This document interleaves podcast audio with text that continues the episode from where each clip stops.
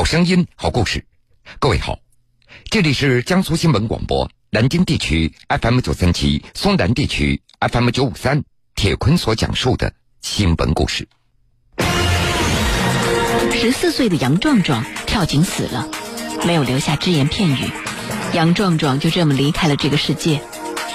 少年的死打破了小村庄的宁静，也改变了同村邻居青年杨俊奇的命运轨迹。抓小偷的青年与跳院墙自杀的少年，铁坤马上讲述。二零一六年八月二十七号与二十八号之间的某个瞬间，十四岁的杨壮壮死掉了。那天，家住在河南商丘民权县郭庄村的这位少年，在离家大约一百米开外的一口水井的旁边。将牛仔上衣脱了下来，把身上的几张一元纸币和硬币摊开放在衣服上，扑通一声，没有留下只言片语，杨壮壮就这样离开了这个世界。当早已冰冷的尸体从直径只有四十厘米的井里被打捞上来的时候，大家才发现，这个叫壮壮的男孩子其实并不强壮。杨壮壮的死打破了郭庄村这个小村庄宁静的夏日，同时也改变了同村青年人杨俊奇的命运的轨迹。杨壮壮的死也将杨俊奇推上了风口浪尖。那还是在二零一六年八月二十七号早晨的八点钟左右，杨俊奇正在自己家的养鸡场里忙活着，妻子邵静急匆匆的跑了过来。说看到一个人翻进了堂哥家的院子里，可能是小偷，让杨俊奇赶紧到堂哥家里看一看。杨俊奇赶紧丢下手上的活，叫上了恰好在一旁的同村的村民杨胜利，准备去看个究竟。养鸡场离杨俊奇堂哥的院子非常近，不到五十米的距离。杨胜利和杨俊奇他们分两头来进行包抄。走到小路的拐角处，一个人影从院子里翻了出来。杨俊奇当时就叫住了对方，发现从这个院子里跳出来的是一个小孩儿，虽然个子有点高，但是戴着眼镜，一脸的稚气。刚开始，杨俊奇也只觉得这个男孩有点面熟，但是没有认出到底是谁家的孩子。隔着一米多远，杨俊奇就开始质问这个孩子叫什么，是哪里人。跳进别人家院子里，到底想干什么？孩子说他叫杨壮壮，是同村杨艳华的儿子，想到院子里找点小玩意儿玩一玩。按照杨俊奇的说法，当时他就现场批评了杨壮壮几句，指出在明知道别人不在家的时候跳进别人家院子里有点不合适，以后不能够再这样了。在杨俊奇看来。当时自己说的最重的一句话，可能就是：“你信不信？我告诉你妈妈，让他揍你。”按照杨俊奇的回忆，就在批评完孩子几句话以后，又有几位村民路过围了过来，大家打了一个圆场，就让杨壮壮离开了。之后，杨俊奇也和其他村民一同离开，而杨壮壮则朝着自己家的方向一个人走了过去。但是，没有人预料。杨壮壮的生命开始进入了倒计时。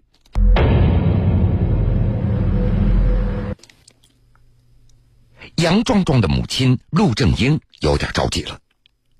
当天中午，当得知自己家的孩子跳进别人家院墙的时候，他似乎还有些生气，因为出门之前他特地交代杨壮壮留在家中乖乖的写字做作业，但是没有想到儿子一转头就溜出了家门。而且中午也没有回家吃饭，但是随着时间的推移，陆正英的这份生气很快变成了焦虑。一直到晚上，杨壮壮始终不见踪影，陆正英开始托亲朋好友到处来找人了。他还找到了杨俊奇，因为在陆正英看来，儿子杨壮壮的失踪和他有关系。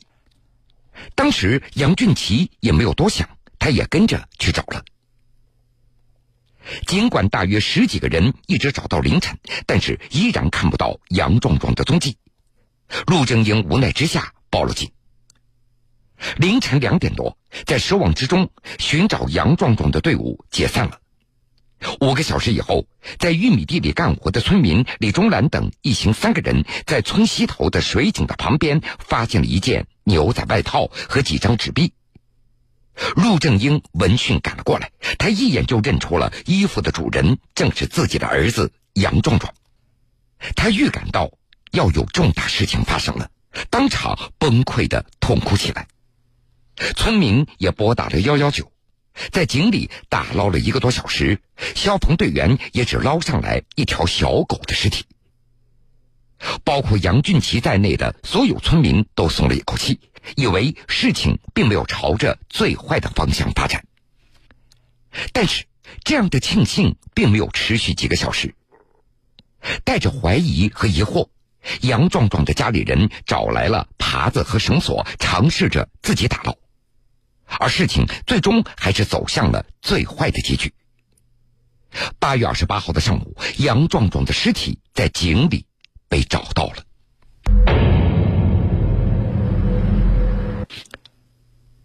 听说儿子出事了，杨壮壮的父亲杨建华很快从打工的地方赶回了家中。面对儿子的尸体，一家人难以接受。杨艳华他认为儿子不可能死的这样的蹊跷。夫妻两个当即报警，希望警方能够介入调查。他们一致认为儿子的死可能是一起刑事案件，杨俊奇那是第一个怀疑的对象。当地警方也迅速启动了调查。经过几天的走访和核实，警方认定杨俊奇没有作案的条件，因为杨壮壮失联的大部分的时间，杨俊奇几乎都不在村子里。而法医的现场的勘验也显示，除了打捞时产生的伤痕以外，杨壮壮并没有其他的外伤。综合各项因素，二零一六年九月三号，河南商丘民权县公安局排除了他杀的可能，并且出具不予立案的通知书。杨俊奇他也认为孩子很可能是自杀的。洗脱杀人嫌疑的杨俊奇一度以为这事儿就这样算了，但之后的事情的走向让杨俊奇有点始料未及。杨壮壮生前翻院墙被发现，杨俊奇曾对其做了一番批评。据此，杨壮壮父母以儿子溺亡与受到批评存在关联为由，把杨俊奇告上法庭，请求法院判令杨俊奇给予民事赔偿。随之而来的是这起民事诉讼一审和二审迥然不同的判决结果，更让这起往事悲剧多了一分耐人寻味。铁坤继续讲述，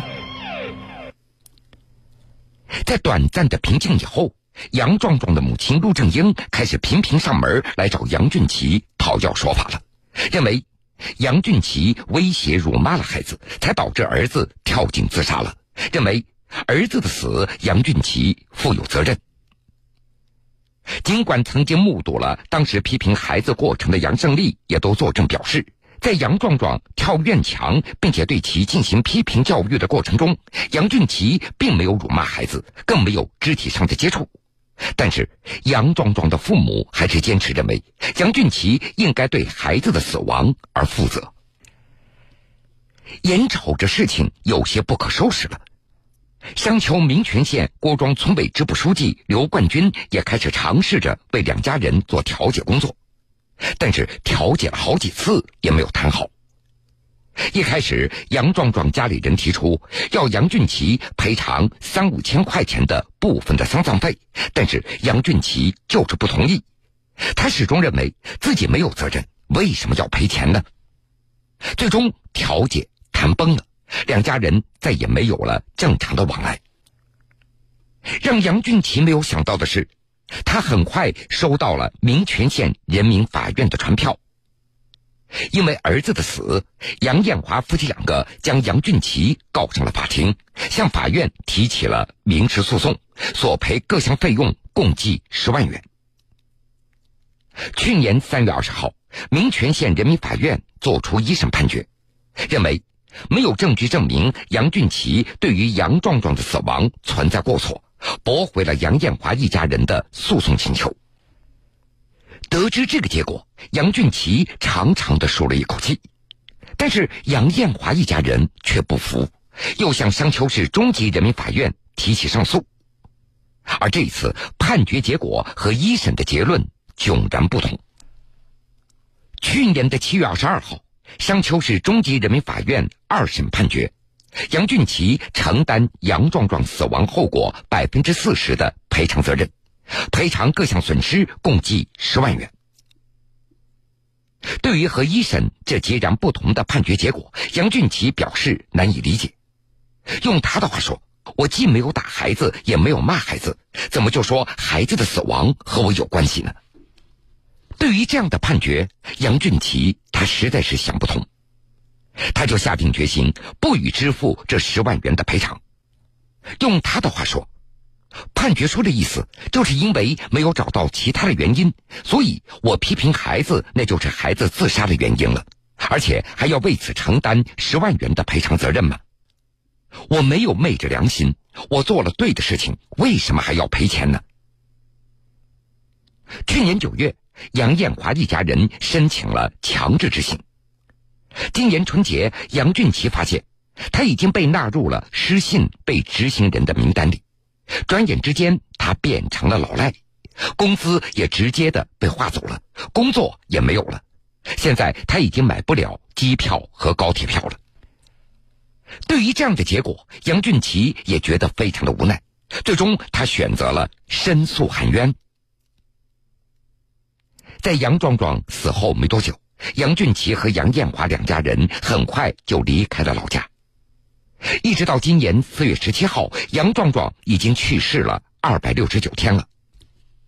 当时杨壮壮溺亡的那口水井早就被盖上了土，封了起来。曾经杨壮壮跳院墙被发现的那条小道也已经长满了杂草。虽然村子早就从溺亡事件里恢复了宁静，曾经的话题也很少有人再提到了，但是两家人的命运却完全的改变了。